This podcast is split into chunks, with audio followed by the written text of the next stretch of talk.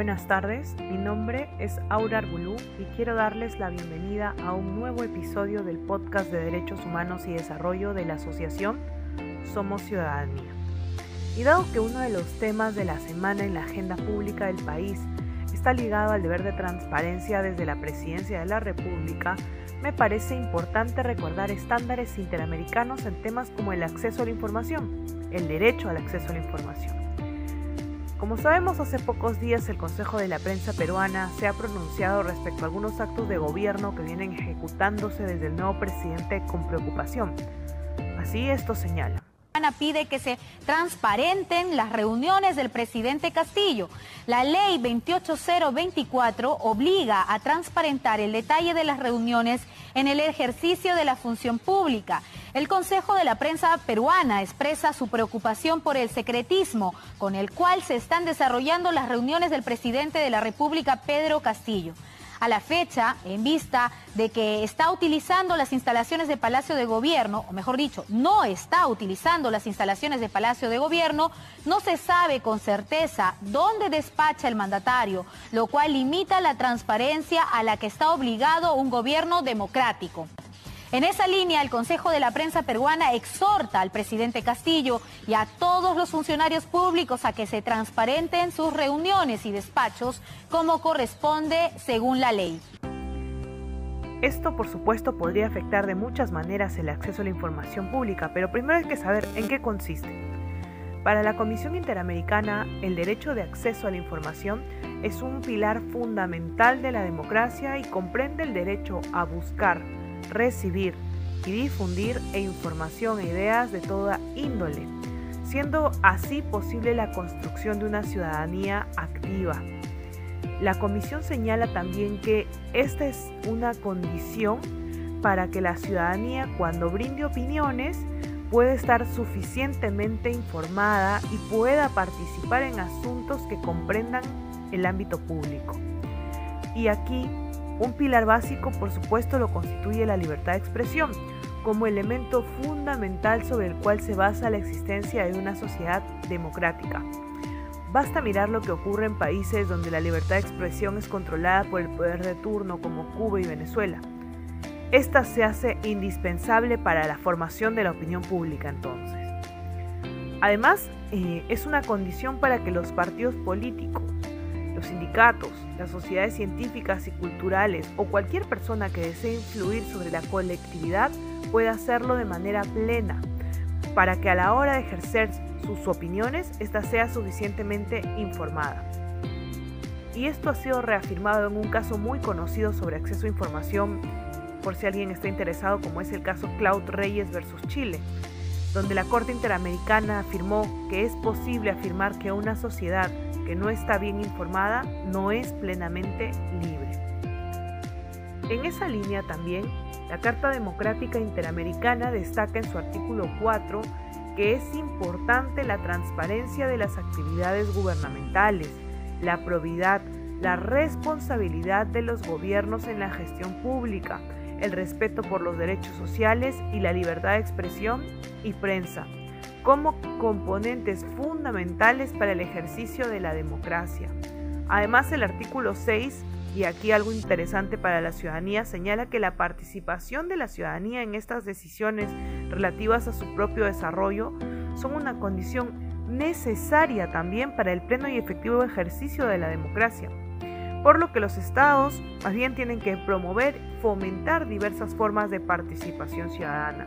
Como recordaremos en el Perú, el artículo 12, numeral 17, señala que toda persona tiene derecho a participar en forma individual o asociada en la vida política, económica, social y cultural de la nación. Y menciona además que los ciudadanos tienen conforme a ley los derechos de elección, de remoción o revocación de autoridades, de iniciativa legislativa y de referéndum. Algunas de estas instituciones están recogidas en la Ley 26300, que es la Ley de Participación y Control Ciudadanos. Pero continuando con el tema del acceso a la información pública, también señala la Comisión Interamericana que el control democrático por parte de la sociedad a través de la opinión pública, por supuesto que fomenta la transparencia de las actividades estatales y además promueve la responsabilidad de los mismos funcionarios sobre su gestión.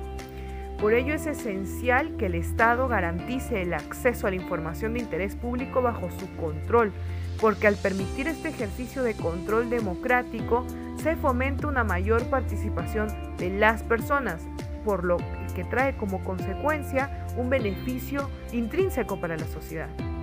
La comisión también señala que son costumbres propias del autoritarismo hacer como de regla general el secreto de la información del Estado y la publicidad de la información sobre los individuos. Por lo tanto, hay que estar siempre alertas. Cuando existe cultura del secreto en un país que tiene una ley de acceso a información pública, en un país que tiene eh, claras las reglas sobre transparencia de los funcionarios, ahí podríamos estar ante un síntoma de algo más grave. Recuerden que a diferencia de los sistemas democráticos, donde la publicidad de los actos estatales y la privacidad de la información de los y la privacidad de la información de los individuos, esto no ocurre en gobiernos autoritarios.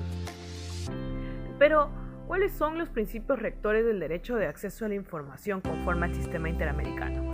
Básicamente tenemos dos, que son uno, el principio de máxima divulgación, que comprende que toda información es accesible en principio, por lo tanto, como el acceso a la información es un derecho humano fundamental, se puede acceder a la información en posesión de órganos públicos sujetos solo a un régimen limitado de excepciones.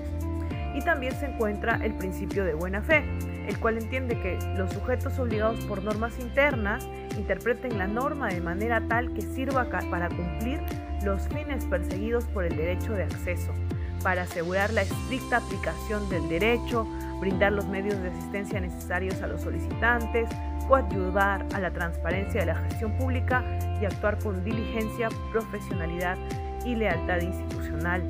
Es importante también recordar que toda persona es titular del derecho de acceso a la información, por ser este un derecho humano reconocido no solo en la Constitución Política del Perú, sino también en leyes del país además de instrumentos internacionales de la materia, como la Convención Americana de Derechos Humanos, el Pacto de Derechos Civiles y Políticos, la Declaración Universal de Derechos Humanos, entre otros.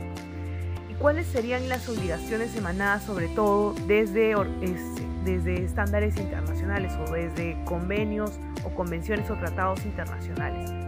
Existe más bien una obligación positiva, ¿no? que es el de suministrar de manera oportuna, completa y accesible la información solicitada o en su defecto aportar en un plazo razonable las razones legítimas que impidan tal exceso, siendo que estas razones legítimas tienen que estar por supuesto establecidas o señaladas por ley. También existe una obligación de transparencia activa, ¿no?